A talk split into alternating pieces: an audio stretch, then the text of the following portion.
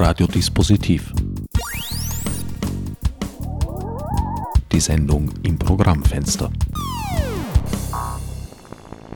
Willkommen bei Radiodispositiv. Für die heutige Sendung habe ich mir Michael Bonvallon eingeladen. Corona-gerecht findet dieses Interview als Remote-Interview statt. Wir sind per Telefon verbunden.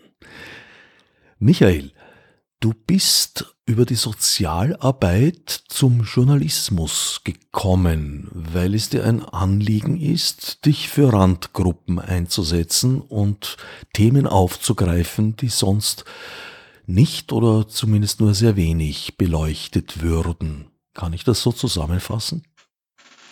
Also zuerst mal Hallo und vielen Dank für die Einladung in die Sendung.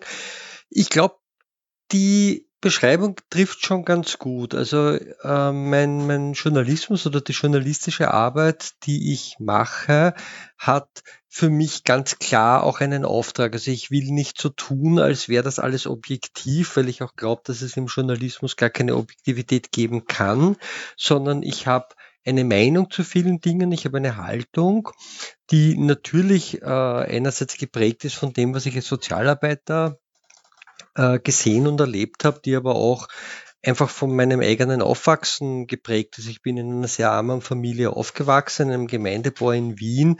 Äh, ich weiß, was es heißt, ähm, jeden Monat mit Bangen sich überlegen zu müssen, ob sich das Geld noch ausgehen wird am Ende des Monats und Angst haben zu müssen vor dem Weg zur Bank. Äh, ich kenne den Weg ins, ins Pfandl, wie die Wiener sagen, also ins Dorotheum, wo dann die letzten Schmuckstücke der Familie versetzt werden. Und all das hat mich natürlich geprägt. Und jetzt glaube ich tatsächlich, dass es sehr notwendig ist, ähm, über soziale Ungerechtigkeiten zu schreiben und damit äh, ein größeres Forum zu entwickeln, wo Menschen sich überhaupt darüber klar werden können, wie es ausschaut in Österreich, das ja eines der reichsten Länder der Welt ist, aber eben nur für einige wenige Menschen ein reiches Land ist. Ich habe dich erstmals auf Twitter wahrgenommen mit Bildberichten von Demos.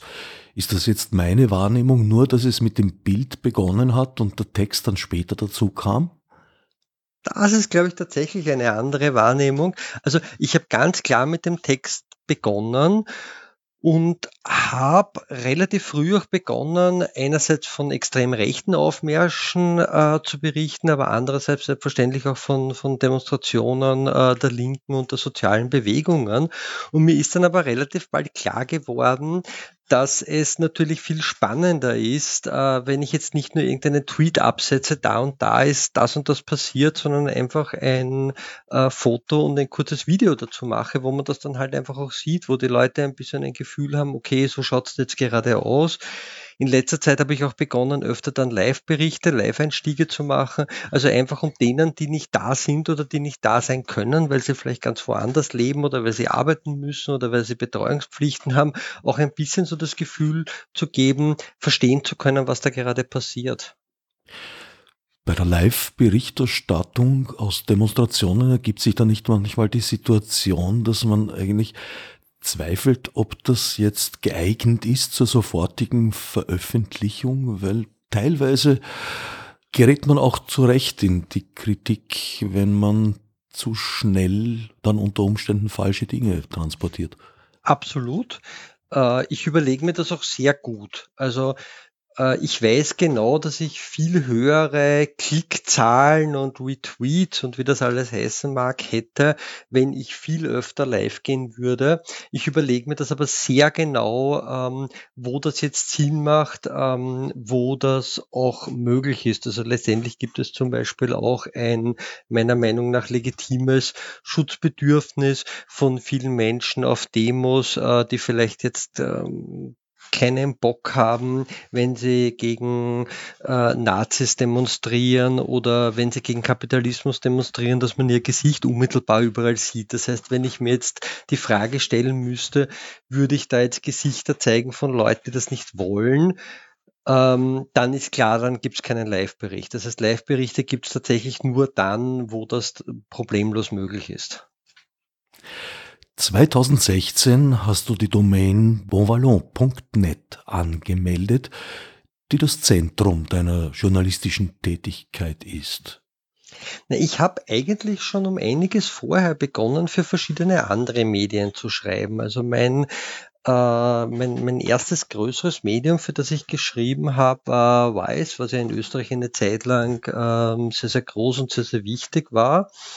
Und dann habe ich auch begonnen, äh, recht regelmäßig zu schreiben für den ORF, also für FM4 ganz konkret. Gleichzeitig ist mir dann aber klar geworden, dass es manchmal Geschichten gibt, ähm, die passen da jetzt irgendwo nicht rein in diese Formate oder manchmal hatte ich auch die Situation, wo ich der fixen Überzeugung war, diese Geschichte funktioniert gut und die Redaktionen waren nicht der Meinung, dass die Geschichten gut funktionieren werden. Ich habe da dann immer gewonnen, lustigerweise. Ähm, und habe dann gedacht, okay, da machen wir eine eigene Seite. Zuerst war das ein bisschen auch so ein Backoffice. Also dadurch, dass ich halt für verschiedenste Medien geschrieben habe, auch in, in Deutschland für die junge Welt, fürs neue Deutschland, also zwei linke Tageszeitungen, wollte ich einen Ort haben, wo meine ganzen Artikel eigentlich zusammengefasst sind. Und dann hat das dann stärker begonnen, eben auch eigene Sachen über meine eigene Seite rauszuspielen, teilweise einfach auch aus einem bestimmten Ärger oder einer bestimmten Unzulänglichkeit, die der freie Journalismus hat. Ich hatte teilweise die Situationen, wo ich wirklich gutes exklusives Material gehabt habe, schneller als alle anderen. Und dann hat das so lange gedauert mit den Redaktionen, das hin und her zu schicken und zu vereinbaren, dass dann andere Medien schneller waren als ich. Da habe ich mir gedacht, okay, ähm, spare out the middleman, dann bringe ich die Sachen halt unmittelbar auf meiner Seite und habe sie damit halt sehr schnell. Nachteil für mich ist natürlich, wenn ich einen Artikel für ein anderes Medium veröffentliche, dann zahlen die mir Honorar. Wenn ich was auf meiner eigenen Seite veröffentliche, dann kriege ich kein Honorar dafür.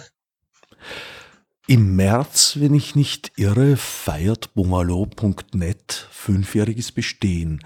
Das ist spannend. Ich wäre nicht drauf gekommen, aber cool. Danke. Ja, who is? Ein einfacher Befehl verrät dir solche Sachen. Wie viele Artikel haben sich da angesammelt in dieser Zeit? Ich kann es dir tatsächlich nicht sagen, weil ich es nie gezählt habe, aber es sind tatsächlich Hunderte. Ähm, was wir uns, also viele hundert, ähm, was wir uns anschauen müssten, ich wüsste es jetzt nicht, wie viel davon ist Backoffice für andere Medien und wie viel sind die Sachen, die ich tatsächlich exklusiv auf meiner Seite schreibe. Aber was ich auf jeden Fall merke, ist, dass die Zugriffsraten natürlich massiv steigen. Also zu dem Zeitpunkt, wo ich das jetzt als, als, als äh, Archiv für mich persönlich verwendet habe, war das halt eine Seite, die vor allem den Sinn hatte, wenn jetzt jemand mich beispielsweise für einen Vortrag buchen möchte, wenn jemand fragen möchte, ob er ein Foto oder einen Artikel von mir kaufen kann, dann wissen die Leute, wo sie mich erreichen. Und jetzt, wo ich das als eigene journalistische Plattform verwende, gehen die Zugriffszahlen natürlich drastisch nach oben. Also ich habe jetzt heuer bis in, oder bis Mitte Dezember haben wir jetzt äh, über 320.000 Zugriffe auf der Seite gehabt und das finde ich jetzt für eine Seite eines einzelnen Journalisten schon sehr, sehr anständig. Eine erfreuliche Entwicklung, umso mehr als du dich ja über Crowdfunding finanzierst. Stimmt, also es gibt tatsächlich mehrere Standbeine, über die ich mich finanziere und das Wichtigste ist sicherlich Crowdfunding. Das bedeutet, dass Leserinnen und Leser entweder mir einmal äh, Geld äh, spenden und mich damit unterstützen. Oder was natürlich für mich viel einfacher ist, Daueraufträge einrichten. Das ist deshalb viel einfacher, weil das einfach Planbarkeit ermöglicht, wenn ich einfach weiß, okay, so und so viel Geld bekomme ich im Monat und damit kann ich die Miete zahlen, damit kann ich den Strom zahlen. Und ich muss sagen, das finde ich über mein Einzelbeispiel hinaus wirklich spannend, dass das ähm, halbwegs äh, funktioniert, weil das natürlich auch tatsächlich zeigt, dass man jenseits ähm, der großen Medienhäuser, die sich abhängig machen letztendlich mit Inseraten von Regierung, von Konzernen, unabhängig tatsächlich durch die Leserinnen und Leser finanzieren kann. Daneben muss ich sagen, habe ich noch andere Standbeine. Also einerseits äh, schreibe ich doch noch hin und wieder für andere äh, große Medien und Äh, ich gebe auch regelmäßig Vorträge zu verschiedenen Themen. Also das ist einerseits Themengebiete wie die extreme Rechte, aber ich trage auch vor so zu Themen wie Hass im Netz oder ähm, wie man Artikel schreiben kann, was man da journalistisch beachten muss, Medienrecht und so weiter. Und nicht zu vergessen, es geht ja nicht nur um deine Lebenshaltungskosten, sondern auch um Prozesskosten da du dir kein Blatt vor den Mund nimmst, hast du mittlerweile, glaube ich, zwei Prozesse am Hals aus der rechten Szene intendiert oder ist einer davon schon beendet? Ich, ich muss da immer nachzählen, äh, wie viel es da gerade gibt, aber ich glaube, aktuell sind es tatsächlich zwei. Also zum einen, das ist äh, primär meiner Meinung nach eine Absurdität, ein äh, einschlägig bekannter extrem rechter Burschenschafter hat mich wegen Sachbeschädigung angezeigt, äh, weil ich angeblich seinen äh, Billigschirm kaputt gemacht hätte. Da muss man im Hintergrund dazu verstehen, dass äh, extreme Rechte seit einiger Zeit auf ihren Aufmärschen als Taktik äh, so vorgehen, dass sie Billigschirme kaufen und dann mit diesen Schirmen äh, Journalisten, Journalistinnen, Fotografen, Fotografinnen abschirmen. Die werden dann fast waffenartig verwendet. Also da kriegt man dann halt dann diese äh, Hartplastik- oder Metallschirmspitze gegen das Gesicht gedrückt und soll dann halt zurückweichen. Und äh, dieser Burschenschafter ist mir immer näher gekommen, dass mich dann die Schirmspitze tatsächlich berührt und getroffen hat, habe ich diesen Schirm zur Seite geschoben und der ist danach angeblich kaputt gegangen. Und jetzt gibt es tatsächlich ein Verfahren gegen mich wegen Sachbeschädigung. Und das andere Verfahren, das ist deutlich weniger skurril, weil es auch finanziell äh, deutlich bedrohlicher ist. Äh, ich habe ein äh, Medienrechtsverfahren mit dem ähm, Führungsgesicht der neofaschistischen Gruppe Identitäre laufen, mit dem Martin Sellner.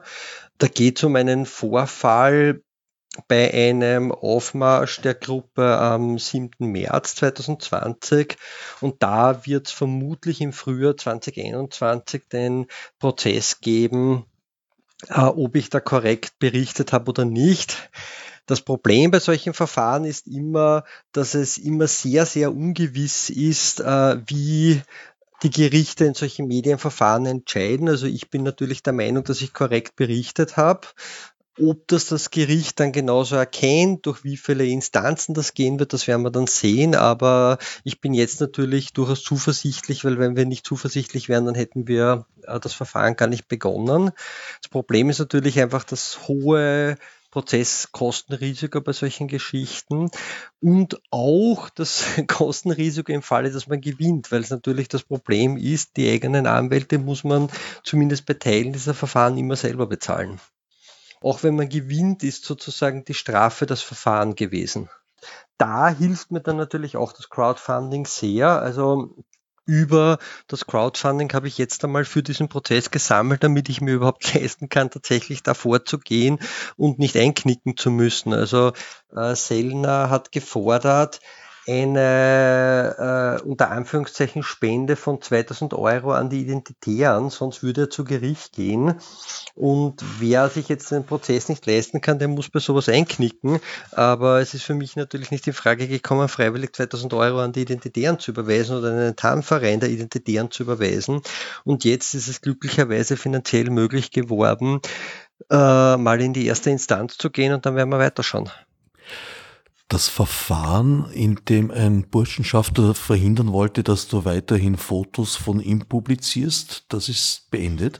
Also da war es tatsächlich so, der hat mir einen, äh, oder der hat mir durch seinen Anwalt einen Brief schreiben lassen, ich solle doch ähm, keine Fotos mehr von ihm publizieren und solle ihm mehrere hundert Euro bezahlen.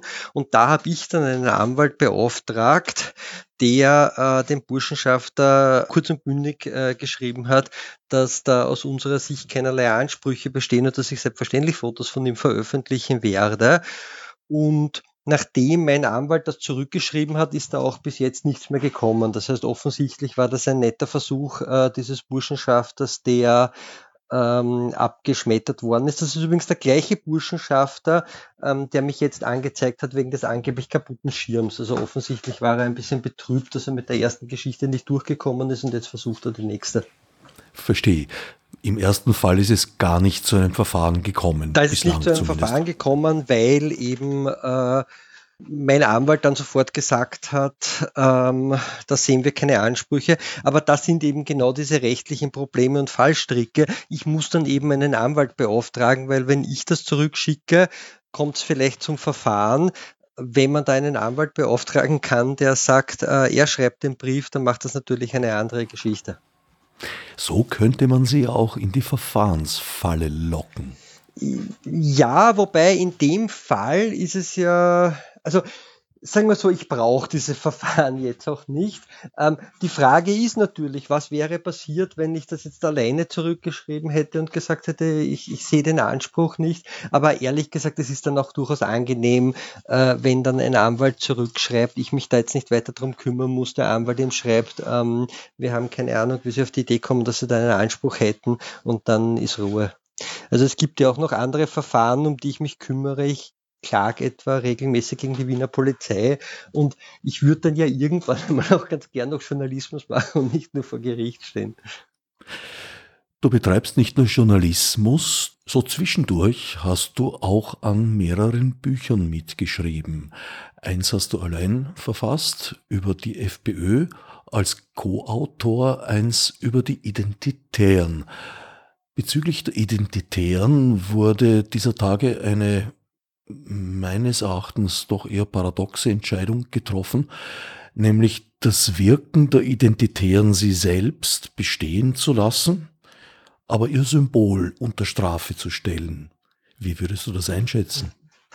Also ich halte diese Entscheidung für, also man muss sich ja noch anschauen, jetzt ist das ja einmal nur ein Vorhaben, das die Regierung verkündet hat. Man muss sich dann anschauen, wie das Gesetz ausschaut. Aber ich halte das tatsächlich für eine hochproblematische Situation, für einen hochproblematischen Präzedenzfall. Also man muss nun wirklich kein Freund dieser neofaschistischen Gruppe sein und ich glaube, ich bin außer Zweifel es nicht zu sein, um, um sich da Fragen zu stellen. Ähm, wenn wir eine Gruppe haben, die einen rechtlich legalen Status hat, ähm, auf welcher Ebene werden dann auf einmal die Symbole dieser Gruppe verboten und vor allem, wohin führt das? Also mir scheint da ja die Gefahr zu sein, ähm, dass das ja dann letztendlich äh, komplett ohne äh, irgendeine Grenze ausufern kann. Eine möglicherweise anders zusammengesetzte Regierung oder die gleiche zusammengesetzte Regierung würde dann vielleicht auf die Idee kommen, die Symbole der antifaschistischen Aktion, also die, je nachdem, wie es, wie es ähm,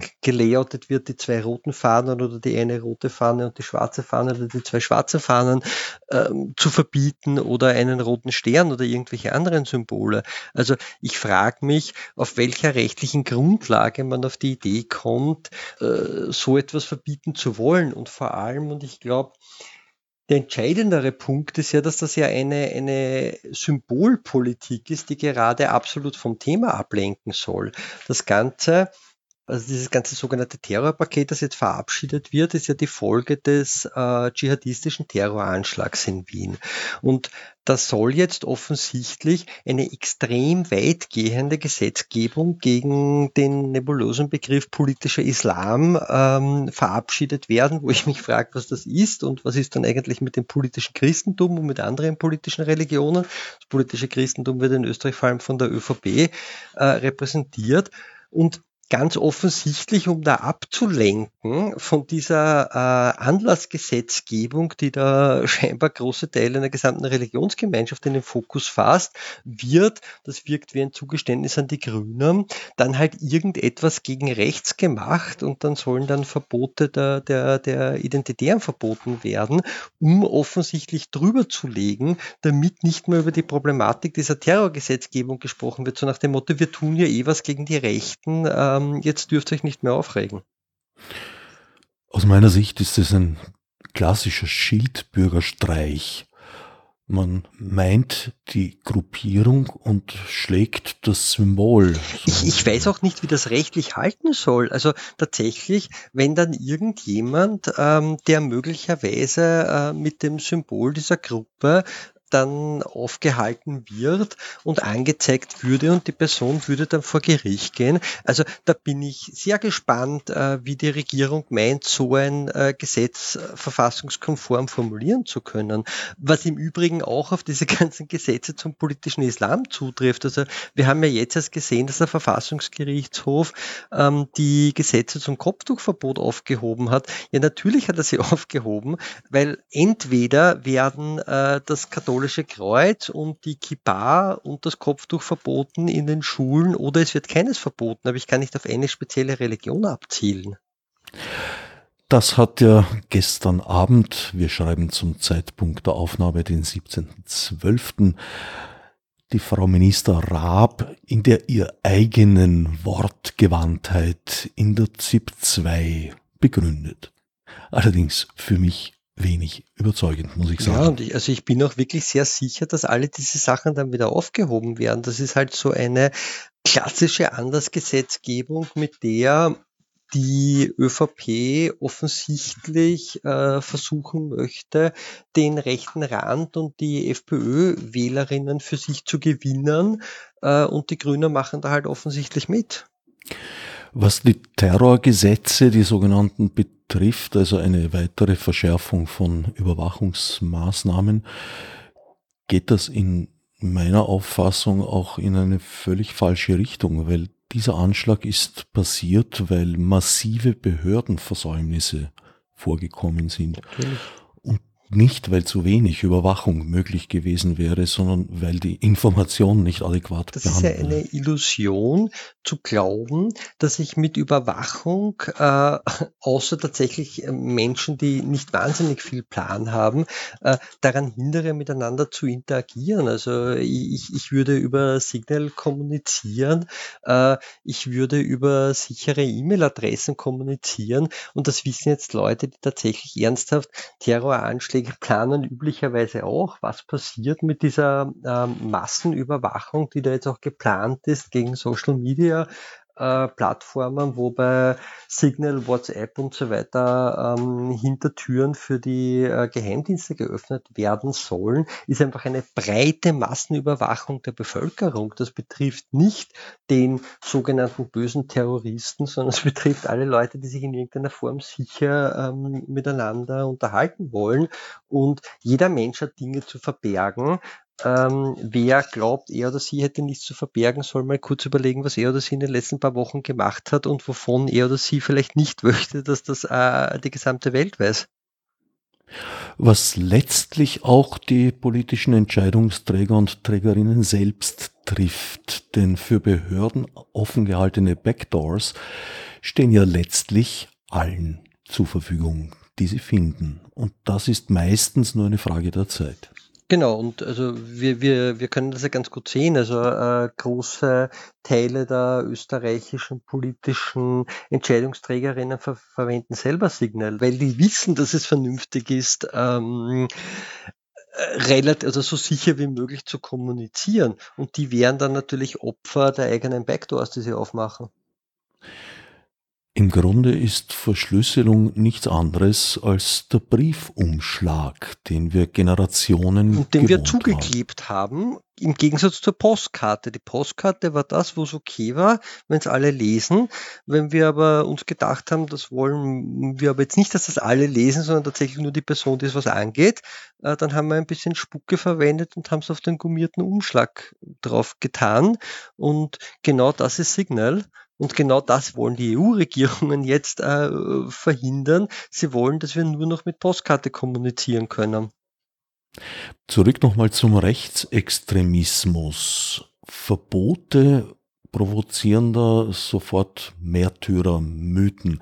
In diesem Fall, in dem nur das Symbol verboten werden soll, denke ich mal, wird man das mit einiger Erheiterung in dieser Szene wahrnehmen.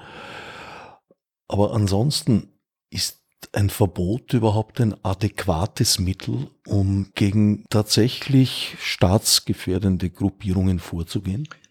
Grundsätzlich sind meine Tränen jetzt natürlich enden wollend, wenn eine äh, neonazistische Organisation verboten wird. Die tatsächliche Wirksamkeit würde ich allerdings schon in Frage stellen. Also wenn wir uns jetzt die, die deutsche Situation anschauen, wo ja immer wieder äh, rechtsextremistische und neonazistische Organisationen untersagt worden sind, also die tatsächlich ernsthaften Schläge für die Szene waren das nicht. Die haben sich dann halt neu organisiert, äh, angeblich äh, führerlos, angeblich in einzelnen sogenannten freien Kameradschaften, aber die Strukturen im Hintergrund gibt es natürlich weiterhin. Und wenn halt die eine Organisation aufgelöst wird, dann ist es die nächste. Und sobald ich weiß, dass es potenziell die Gefahr gibt, dass meine Strukturen aufgelöst werden, dann läuft halt das Vereinslokal nicht mehr auf den Namen der Organisation, sondern wird halt dann auf den Namen einer einzelnen Person angemietet. Dann läuft das Eigentum und laufen die Bankkonten äh, jeweils so. Das heißt, Grundsätzlich kann so ein Verbot schon ein, ein, kurzfristiger Rückschlag für eine Struktur sein, aber langfristig sind ja die Leute weiterhin da und die Leute werden sich dann halt entsprechend in einer neuen Formation organisieren. Also um jetzt auch noch einmal auf das konkrete Beispiel des Verbot ähm, des Logos der Identitären zurückzukommen. Okay, die Identitären arbeiten aktuell in Österreich ohnehin nicht mehr mit dem äh, identitären Logo, sondern arbeiten unter dem Namen einer Tarnorganisation namens die Österreicher und haben aber andere Tarnorganisationen, die nennen sich Patrioten in Bewegung oder Widerstand in Bewegung oder Kontrakultur. Okay, jetzt höre ich, dass eventuell auch das Logo der Nachfolgeorganisation die Österreicher verboten werden soll. Ich habe keine Ahnung, wie sie das machen wollen. Wollen sie dann jede Person, die auf einer Demonstration äh, oder für einen rechten Aufmarsch kommt und da steht Österreicher drauf, äh, anzeigen. Ähm, und sogar wenn sie das tun würden, dann kommt halt der nächste Name, der nächste Name, der nächste Name und die Leute in der Szene wissen ohnehin, wer gemeint ist, weil ja die Figuren immer die gleichen sind. Es sind also untaugliche Mittel. Absolut. War es aus deiner Sicht ein verfehlter Versuch, die Identitären auf rechtlichem Wege auszuhebeln? Es ist ja spektakulär gescheitert. Also es gab ja diese Versuche, ich nehme an, auf die sprichst du an, äh, die Gruppe als äh, terroristische Vereinigung oder Organisation, da bin ich mir jetzt nicht ganz sicher, ähm, in, in Graz ähm, vor Gericht zu bringen und das ist dann gescheitert. Und offen gestanden, ich war mir schon im Vorfeld relativ sicher, dass das scheitern wird, weil ich die rechtliche Grundlage dessen nicht erkennen kann, was da vorgeworfen worden ist. Also die äh, Paragraphen haben einfach nicht zu dieser Gruppe gepasst. Und der Kern meiner Meinung nach dessen, was da immer wieder übersehen wird, ist, äh, in Österreich gibt es äh, nach 1945 ein NS-Verbotsgesetz. Das heißt, nationalsozialistische Wiederbetätigung in Österreich ist äh, untersagt. Aber in diesem NS-Verbotsgesetz geht es eben tatsächlich ausschließlich um nationalsozialistische Wiederbetätigung. Das heißt, jede Form neofaschistischer Wiederbetätigung, sei das austrofaschistische Wiederbetätigung, Stichwort, ähm, das ähm, bis ich glaube 2015 oder 2017 im, im ÖVP-Parlamentsclub gehangene Bild des austrofaschistischen Putschisten Engelbert Dollfuß, sei das der spanische Faschismus von Franco, sei das Mussolini, sei das der japanische Faschismus, sei das deutsche Konkurrenzfaschisten wie die, wie die äh, konservative Revolution, das ist alles nicht verboten. Und die Identitären, die, die Führungskader der Identitären kommen ja aus der offenen Neonazi-Szene. Und die haben genau das begriffen. Die haben gesehen, dass es hier eine Lücke gibt und haben genau diese Lücke genützt und agitieren neofaschistisch. Das ist aber nach österreichischer Gesetzeslage nicht verboten. Und deshalb sind diese ganzen Prozesse, die da immer wieder laufen, äh, werden einfach scheitern, weil sie sich auf einer ähm, rechtlichen Grundlage bewegen, die es ihnen erlaubt, legal zu agieren. Definitiv hat sich der rechte Rand seit den 80er Jahren von einer eher nostalgischen Bewegung zu einer durchaus durchdachten und intelligent geführten Bewegung verändert. Ja, die haben einfach tatsächlich zwei Dinge erkannt, würde ich sagen. Das eine ist, was sie erkannt haben, äh, also Sellner sagt ja selber, er war ein Neonazi, der war im engen Kreis rund um Gottfried Küssel. Die haben erkannt, wenn wir uns klassisch im Nationalsozialismus bewegen, dann kriegen wir immer wieder die Repression durchs Wiederbetätigungsgesetz zu spüren. Und andererseits ist das natürlich auch ein Hemmschuh äh, in der Agitation. Also wenn man irgendwo hingehen muss und sich mit dem gesamten Erbe äh, von, von Hitler und den Konzentrationslagern auseinandersetzen muss, das ist nicht so gut für die Agitation nach außen. Und auf einmal tritt man äh, hübsch sozusagen unbeschwert vom Nationalsozialismus scheinbar auf, weil wenn man tiefer gräbt, ist ja diese Abgrenzung dann tatsächlich nicht so intensiv, wie man tut, aber gibt sich hip, gibt sich offen, äh, gibt sich scheinbar eh nur rechts, ist aber tatsächlich natürlich neofaschistisch und tief in der Ideologie verankert, aber rechtlich bewegt man sich damit auf relativ sicherem Boden. Eine Entwicklung, die nicht nur in Österreich, sondern in vielen Ländern in Europa Platz gegriffen hat. Hochinteressant aus meiner Sicht und ein weiteres Paradoxon, die Versuche, diese von Natur aus nationalistischen Bewegungen zu internationalisieren. Das stimmt und das Lustige ist ja gleichzeitig, dass das natürlich an einem bestimmten Punkt immer wieder scheitert und, und scheitern muss, weil sich natürlich die Nationalismen nur bis zu einem gewissen Grad miteinander in eine Koalition pressen lassen. Also wir haben jetzt relativ lang über die Identitären gesprochen, man muss aber natürlich da auch die Kirche im Dorf lassen. Da sprechen wir in Österreich von 200, vielleicht allerhöchstens 300 äh, Leuten. Das sind halt ein paar Maxeln, da muss man auch aufpassen, da ist, da ist viel mehr Schein als Sein und da ist viel mehr gute Öffentlichkeitsarbeit als reale Aktivität. Aber wenn wir jetzt ein bisschen weitergehen, wenn wir jetzt tatsächlich halt zur Rechten, zur extremen Rechten gehen, ähm, zur FPÖ, da gibt's dann wirklich herrliche Beispiele. Also eine dieser internationalen äh, EU-Parlamentsfraktionen, die sich da regelmäßig bilden, ist vor einiger Zeit zerbrochen, weil die äh, französische Front National-Chefin äh, Marine Le Pen sich furchtbar rassistisch über Menschen aus Rumänien ähm, äh, geäußert hat und die äh, extremen Rechten und Faschisten der Romania Mare Partei, die da in der gleichen Fraktion drinnen waren, das jetzt nicht so gut gefunden haben. Das heißt, ähm, da kommt ihnen natürlich in ihrem angeblichen Internationalismus dann der Nationalismus und der Rassismus in die Quere. Und die Fraktion ist dann wirklich an der Frage zerbrochen. Sie tragen quasi immer etwas Sprengstoff im Tornister mit sich. Natürlich, also italienische und äh, österreichische und deutsche Neonazis werden immer ein Südtirol-Problem mit sich herumtragen. Ähm, oder ich habe vor einiger Zeit gelesen, dass es eine äh, Vereinigung äh, deutscher, österreichischer und tschechischer Neonazis gegeben hat und die Tschechen mussten da zuerst mal die Beneldekrete schlucken, damit sie quasi aufgenommen werden. Das heißt, da gibt es immer wieder die gleichen Probleme oder russische und ukrainische äh, Faschisten und Neonazis, die sich jetzt auf einmal auf unterschiedlichen Seiten befinden im Ukraine-Konflikt. Weil wenn natürlich angeblich immer das eigene Volk das Größte ist und der eigene Nationalismus der Beste ist, dann gibt es zwangsläufig irgendwann dann einmal Konflikte und Grenzkonflikte. Eine der großen Hoffnungen, dass sie vielleicht in mittlerer Zukunft wieder sich mit sich selber beschäftigen.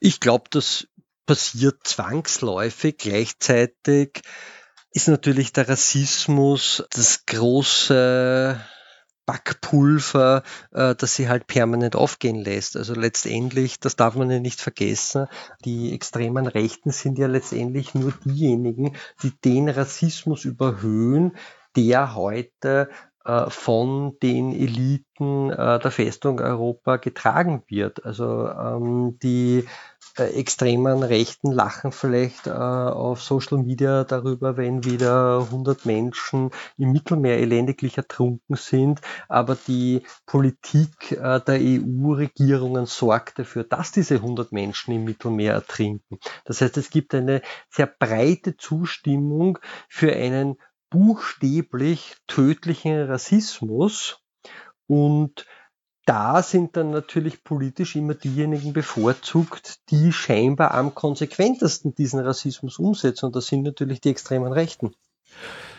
Du hast vorhin die FPÖ als extreme Rechte bezeichnet. Mhm. Wir haben eingangs über Medienrecht gesprochen. Wie ist mhm. diese Äußerung medienrechtlich abzudecken? Ach, die ist absolut medienrechtlich abzudecken. Die FPÖ ist ganz klar nach 1945 die Partei derjenigen alten Nazis, die sich nicht in SPÖ und äh, ÖVP verabschiedet haben.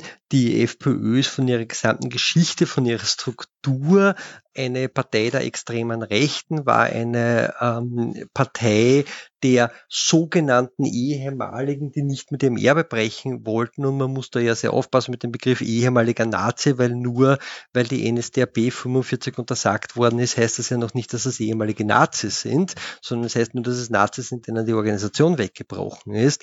Und die FPÖ bewegt sich bis heute ganz klar in der Tradition der extremen Rechten. Ich muss sagen, ich finde das tatsächlich eher faszinierend, dass es in Österreich nicht viel öfter ganz klar auf den Punkt gebracht wird und so benannt wird. Wenn man sich internationale Medien anschaut, dann ist immer selbstverständlich von der Far Right in Austria, also von der extremen Rechten in Österreich die Rede. Und, und teilweise ist in Österreich dann auch die Rede von rechtsextremen Parteien in anderen Ländern. Also wenn man dann, weiß ich, über die spanische Fox spricht oder über den Front National äh, in Frankreich.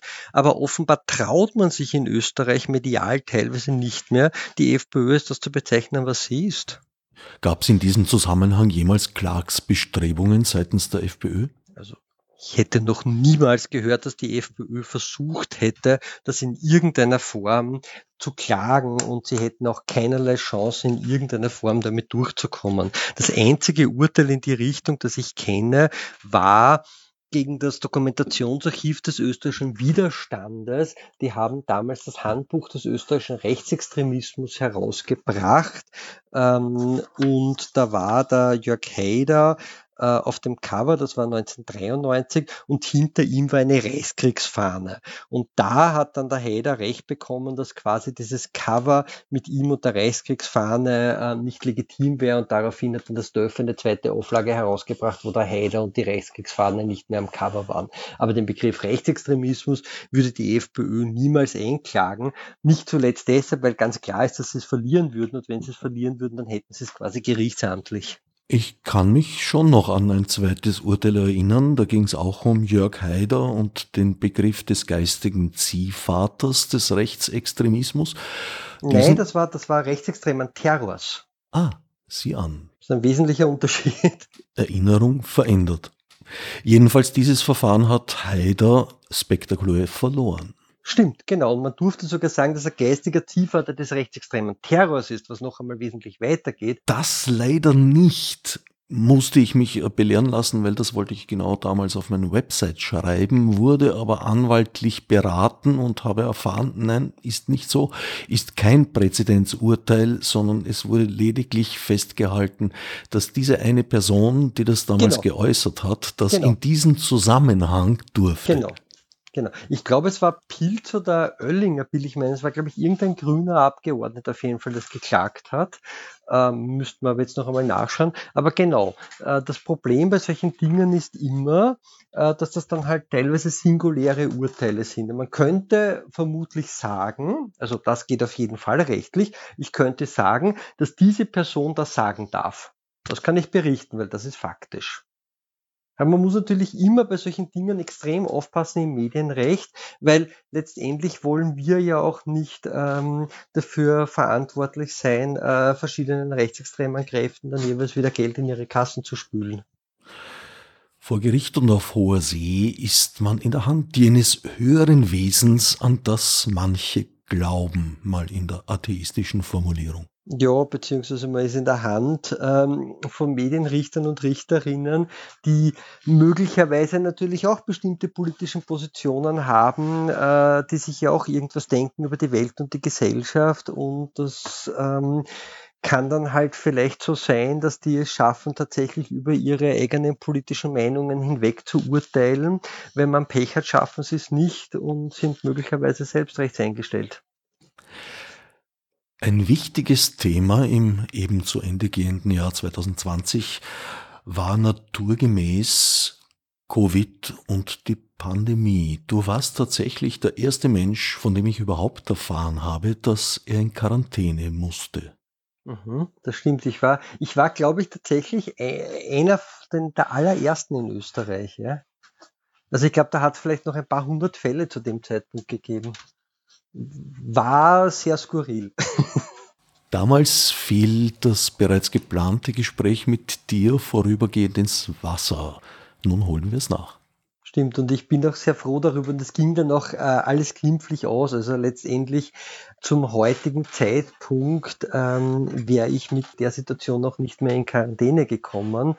Die waren damals einfach extrem nervös. Also ich war damals, glaube ich, weiß nicht, K2 wäre das, glaube ich, gewesen oder so. Nach heute müsste ich mir jetzt noch einmal alles nachschauen. Aber es, also, und ich finde das auch prinzipiell richtig. Also ich muss dazu sagen, ähm, auch wenn mich das da getroffen hat und ich mir gedacht habe, okay, das verstehe ich jetzt nicht so ganz äh, persönlich, warum ich das jetzt tun muss, fand ich es prinzipiell richtig, äh, da extrem vorsichtig ähm, zu agieren. Und ich denke mir, wir, wir sehen ja, ja jetzt, was passiert die Regierung mit ihrem völlig absurden Jojo. Also immer wieder wird irgendwo alles aufgemacht, dann rasen die Fallzahlen nach oben, dann wird wieder alles zugemacht, dann gehen die Fallzahlen wieder runter und oh Wunder, nach einer Woche macht man dann wieder alles auf und alles geht nach oben. Niemand kennt sich mehr aus mit den verschiedenen Verordnungen und was wann gilt. Man sieht ja in Wirklichkeit, was das für riesige Probleme macht. Insofern bin ich da absolut ein Vertreter von Better Safe Than Sorry. Du bist ein sehr kritischer Beobachter, gerade was staatliche und obrigkeitliche Repression betrifft. Wie würdest du unsere Situation bezüglich der Covid-Maßnahmen da einschätzen? Also ich würde ja, das wäre meine erste Gegenfrage, ich würde es ja wirklich spannend finden, ob es irgendjemanden gibt, der mir aktuell noch sagen kann, welche jeweilige Regelung zum jeweiligen Zeitpunkt gilt. Ich glaube, dass alle Leute irgendwann einmal aufgegeben haben und zwar auch Leute, die sich gut auskennen, auch Juristen, Juristinnen. Ich glaube, dass im Frühjahr es ein riesiges Problem gegeben hat, äh, vor allem mit polizeilichen Maßnahmen. Also da hat man richtig gesehen, wie der Polizei offensichtlich die neue Macht zu Kopf steigt. Also ich darf daran erinnern, äh, an irgendwelche absurden Polizeiparaden, wo I am from Austria und nationalistischer Quark äh, durch die Lautsprecher gespielt worden ist, von den Anhaltungen der Polizei waren immer wieder Migranten, Migrantinnen, migrantische Jugendliche betroffen. Es gibt scheinbar extrem viele und hohe Strafen, die völlig unklar sind. Ähm, also das war ein riesiges Problem. Es scheint mir so zu sein, dass sich jetzt dieser absurd autoritäre Überschwang der Polizei etwas gelegt hat. Also ich bekomme zumindest jetzt wesentlich weniger mit von irgendwelchen abstrusen ähm, Anzeigen und, und ähm, Strafbestimmungen, die da jetzt irgendwie ausgesprochen werden. Aber gleichzeitig kann man das natürlich alles nicht unkritisch sehen. Ähm, also man muss schon sehr, sehr, sehr darauf achten, dass Maßnahmen, die jetzt geschnürt werden, tatsächlich Maßnahmen bleiben, die für die Ausnahmesituation der Pandemie in Kraft treten und die müssen nachher natürlich auch alle wieder weg. Also es darf nach dem Ende der Pandemie nichts übrig bleiben an irgendwelchen Sonderbestimmungen, dass dem Staat mehr Rechte gibt, als er vorher gehabt hat im Umgang ähm, mit der Bevölkerung. Allerdings gibt es nur sehr wenige, die ein Ende der Pandemie abschätzen können. Ausgenommen, äh, ich glaube, eins der Pharmaunternehmen hat das Ende der Pandemie für Juni 2021 festgesetzt. Das halte ich für mutig. Also ich, ich gehöre ja nicht zu den äh, 9 Millionen österreichischen Virologinnen, Epidemiologinnen, etc. Und ich maß mir da jetzt kein Urteil an. Ich, ich versuche halt informiert zu bleiben und, und mitzulesen, aber mir scheint, dass uns über das Jahr 2021 ähm, das alles noch begleiten wird und soweit ich es verstehe, aber da mögen mir jetzt wirklich Berufenere widersprechen, ähm, wird uns ja Covid-19 weiterhin begleiten. Nur mit der Impfung werden, soweit ich das verstehe, ähm, die äh, Auswirkungen gedämpft. Das heißt, wir werden uns halt an diese Krankheit gewöhnen müssen, aber sie wird nicht mehr diese massiven Auswirkungen haben. Aber ich glaube, das wird noch relativ lange dauern und da darf man jetzt, glaube ich, auch nicht vergessen, wir sprechen da jetzt von Österreich als einem der reichsten Länder der Welt, wo es vermutlich ähm, für alle Leute, die das wollen werden, Impfungen kostenlos zur Verfügung geben wird. In dem Zusammenhang, Leute geht impfen. Wir dürfen aber nicht vergessen, dass es viele andere Länder gibt, äh, wo es tatsächlich wesentlich weniger Kohle gibt und wo vermutlich noch sehr, sehr lange sehr viele Leute sterben werden. Also da glaube ich, wird es auch sehr darum gehen, darauf zu achten, dass da die Pharmakonzerne äh, und, und, und staatliche Institutionen nicht vor allem in den Ländern des Nordens die Impfungen ausspielen äh, und in den Ländern des Südens die Menschen übrig bleiben. Es wäre jedenfalls ein Eigengoal, wenn man Reisefreiheit dann vielleicht wieder zulassen will. Allerdings sehe ich schon auch die Möglichkeit, dass diese großen Hoffnungen, die derzeit in die Impfung gesetzt werden, unter Umständen eine herbe Enttäuschung erleben könnten in vielerlei Hinsicht. Also da geht es einerseits um die Dauer der Immunität, es geht aber auch um die Form der Immunität, insofern auch als die Frage offen ist, ob die geimpften Personen selber ansteckend sein können, wenn sie infiziert werden und die Impfung quasi nur den Ausbruch der Krankheit verhindert. Drittens bin ich, muss ich sagen, nur mäßig erfreut, dass die ersten RNA-Impfstoffe der Menschheitsgeschichte in einem verkürzten Verfahren eingeführt werden und möchte betonen, dass ich mich keineswegs davor ängstige, dass mein Genom verändert wird. Aber ich denke doch, dass das eine ziemlich wichtige Stufe in der Entwicklung von Impfstoffen ist und hätte es eigentlich grundsätzlich schon sehr gerne gesehen, wenn das etwas planvoller in die Welt gekommen also, wäre. Da erlaube ich mir tatsächlich zu sagen, ich bin kein Epidemiologe, ich bin kein Virologe, ich bin kein einschlägig äh, versierter Facharzt. Da gibt es, glaube ich, klügere Menschen als mich, äh, die sich da sehr lange damit beschäftigt haben, die dazu geforscht haben. Da maße ich mir jetzt keine Meinung dazu an. Die Meinung maße ich mir an, auch wenn ich ebenfalls selbstverständlich kein Experte bin auf keinem der genannten Gebiete und auch sonst eher nicht. Wohl aber hast du dich mit der Pandemie auf einer anderen Ebene, nämlich der gesellschaftlichen Wirkung, sehr intensiv auseinandergesetzt. Das stimmt. Also ich habe einerseits schon sehr früh versucht, mir anzusehen, ähm, wie die Pandemie wirkt auf besonders betroffene Gruppen. Also ich habe beispielsweise darüber geschrieben, wie wohnungslose Menschen von der äh, Pandemie betroffen sind. Ich habe äh, recherchiert, dass das österreichische Innenministerium, die österreichische Regierung ganz bewusst äh, falsche Corona-Informationen zu den Ausgangsbeschränkungen gegeben haben an äh, geflüchtete Menschen, an Menschen mit Migrationshintergrund, was ich für einen wahnsinnigen Skandal äh, halte. Die Recherche ist dann glücklicherweise auch von anderen Me Medien aufgegriffen worden, unter anderem von ORF und das ist dann auch abgestellt worden nach meiner Recherche.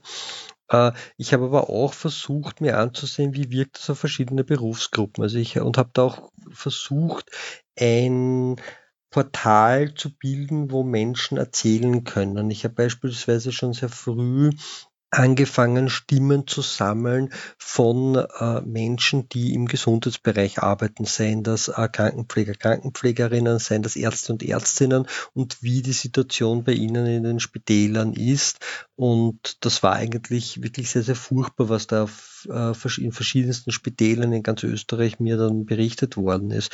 Ich habe dann auch später also erst kürzlich wieder gesammelt Stimmen von Eltern, von Lehrern und Lehrerinnen, von Schülern und Schülerinnen zur Situation in den Schulen, habe dann auch ein Interview gemacht, beispielsweise mit einer Lehrerin, die einige sehr kluge Vorschläge gemacht hat, was man machen müsste, damit die Schulen offen bleiben könnten. Das heißt, ich versuche immer wieder auch zu schauen, was heißt das für ganz normale, unter Anführungszeichen Menschen, was bedeutet das natürlich in den Auswirkungen. Und ich glaube, da gibt es halt sehr vielfältige Auswirkungen, was man überhaupt nicht unterschätzen sollte, sind auch die psychischen Auswirkungen, die all das hat. Also beispielsweise Menschen, die Single sind, die alleine sind, ähm, vielleicht ältere Menschen, die alleine sind. Was bedeutet das, wenn man jetzt auf einmal über Monate ähm, ganz, ganz große Probleme hat, ähm, soziale Kontakte zu knüpfen mit anderen. Ich glaube, dass da ganz, ganz viele gesellschaftliche Fragen äh, sich stellen. Äh, dann natürlich wahnsinnig viele Menschen, die arbeitslos geworden sind, wahnsinnige soziale Probleme, die es da gibt. Also ich glaube, da gibt es sehr viele Themen, die wir viel mehr am Radar haben sollten. Und ich glaube, es gibt ja auch so ein bisschen einen Unterschied immer zwischen der öffentlichen Meinung und der veröffentlichten Meinung. Man darf ja nie vergessen, dass sehr viele Journalisten und Journalistinnen meistens aus unter Anführungszeichen ein bisschen besseren Kreisen kommen, ähm, und natürlich auch eine andere Lebensrealität haben, ein anderes soziales Umfeld haben und dass diejenigen, die äh, vielleicht mit Migrationshintergrund in den Lagerhallen, in den äh, Fabriken, in den Supermärkten hackeln, ähm, die haben halt meistens keine Freunde und Freundinnen, die Journalisten und Journalistinnen sind. Das heißt, ich würde meinen, es geht auch darum, die Stimmen derer hörbar zu machen, die nicht gehört werden. Unter Themen auf deinem Website bonvallon.net findet sich neben sehr vielen der eben besprochenen auch Geschichte, da sehr gerne mal über John Lennon und auch Sport, wobei man da eine gewisse Vorliebe für Fußball vor allem in violetter Farbe erahnen kann. Tatsächlich beschäftige ich mich eigentlich gar nicht so sehr mit Sport an sich. Ich beschäftige mich eigentlich primär mit äh, Fanpolitik. Also ich schaue mir wahnsinnig gerne Fußball an, aber äh, ich gehöre nicht zu denen, die dir nach äh, einer Minute sagen können, die spielen genau in dem System und da sind die Flügel genauso ausgerückt und das ist ein echter oder ein falscher Sechser. Ich kenne mich damit nicht aus, ich genieße das einfach. Ähm, was mich aber tatsächlich sehr interessiert, ist Fanpolitik und da die Schnittmenge auch zwischen äh, Fanpolitik wiederum und der extremen Rechten. Das war eigentlich der Beginn, äh, mich damit zu beschäftigen. Und wenn man sich als, als Wiener mit Fanpolitik und extremer Rechter beschäftigt, dann kommt man natürlich unweigerlich zu den zwei Wiener Großclubs, also zur Austria und zu Rapid. Ähm, Rapid hatte vor allem in den 80er und 90er Jahren ein enormes Problem mit Neonazismus in der Fanszene. Und heute gibt es dieses Problem mit Neonazismus in der Fanszene äh, primär bei der Austria, also bei Rapid ist es überhaupt nicht weg, aber bei Rapid ist es weniger sichtbar. Und entsprechend beschäftige ich mich halt einfach dann mit diesen ähm, Vorkommnissen. Und ansonsten schreibe ich dann natürlich hin und wieder über Clubs, die mich interessieren. Also auch hier schlägt das Soziologe und Sozialarbeiter durch. Ja, der Soziologe war ich nie, das habe ich nie studiert, würde ich mir auch gar nicht anmaßen. Äh, ich würde sagen, hier schlägt der äh, politisch interessierte Beobachter durch, der natürlich in Wien aufgewachsen ist und äh, damit äh, natürlich im, im Wiener Fußball äh, dann auch nicht neutral auf die verschiedenen Clubs schaut. Aber in meinen Artikeln, die ich über die verschiedenen Clubs schreibe, also ich habe ja schon über alle vier Wiener Clubs mehrere Artikel geschrieben, ähm, werde ich natürlich jetzt nicht zeigen, wo meine persönlichen Club-Sympathien sind, sondern da schreibe ich über tatsächlich äh, stattgefundene Ereignisse, äh, belege die und äh, ordne die dann ein. Wie fühlt sich das Leben an, wenn man so Aufnahmegerät bei Fuß parat steht, falls irgendwo sich etwas ereignet, auch schon unterwegs ist bei Wind und Wetter? Also bei mir ist es ja tatsächlich gar nicht Aufnahmegerät bei Fuß, bei mir ist es ja Handy äh, bei Fuß beziehungsweise meine offenen Augen und Ohren bei Fuß. Und das ist ja dann natürlich auch nicht beendet, wenn so eine Geschichte vorbei ist, weil ich ja dann teilweise noch Stellungnahmen einhole, um einen Artikel zu schreiben, sei das jetzt eine Stellungnahme von der Polizei, sei das, was mir natürlich wesentlich wichtiger ist, Stellungnahme beispielsweise von den Organisatoren, wenn es um irgendwelche ähm, Demonstrationen von Menschen aus den sozialen Bewegungen Bewegungen geht. Aber natürlich ist es ein schnelles Leben. Also ich kriege die Sachen meistens sehr kurzfristig mit, weil die Sachen ja auch oft recht kurzfristig sind, also organisiert werden. Lieb ist es mir natürlich, wenn ich bereits Wochen vorher weiß, da und da ist diese und diese Demo oder dieser und dieser rechter Aufmarsch, da kann ich mir das ganz gut einteilen. Aber tatsächlich ist es schon so, dass das so ein Leben von Tag zu Tag ist und dass ich eigentlich nie weiß, was am nächsten Tag passieren wird. Also ich kann dir heute tatsächlich nicht sagen, äh, was ich in den nächsten zwei, drei, vier, fünf Tagen an journalistischer Arbeit machen werde. Ich kann dir sagen, dass ich eine Liste von, ich glaube, acht oder zehn Artikeln habe, die ich noch dringend ähm, schreiben und bearbeiten sollte. Aber ich kann dir überhaupt nicht sagen, was darüber hinaus noch passieren wird, weil einfach ähm, es jeden Tag tatsächlich neu und jeden Tag anders ist und ganz offen. Das macht es natürlich auch wahnsinnig spannend. Mit einem Wort, ich habe Schwein gehabt, dass der heutige Gesprächstermin nicht irgendeinem rechten Aufmarsch zum Opfer gefallen ist. Das ist vielleicht so, aber ich hätte dann auf jeden Fall äh, versucht und das so organisiert, dass wir das machen können. Weil das finde ich ja auch sehr spannend, mit dir zu plaudern. Michael Beauvallon vielfältige und meines Erachtens ausgesprochen wichtige journalistische Stimme in diesem Land. Unterstützenswert und unterstützbar im Internet unter bonvallon.net. Ich danke dir für dieses Gespräch. Ich danke dir für dieses super spannende und ausführliche Gespräch und ich wünsche dir und der Sendung alles, alles Liebe und alles Gute.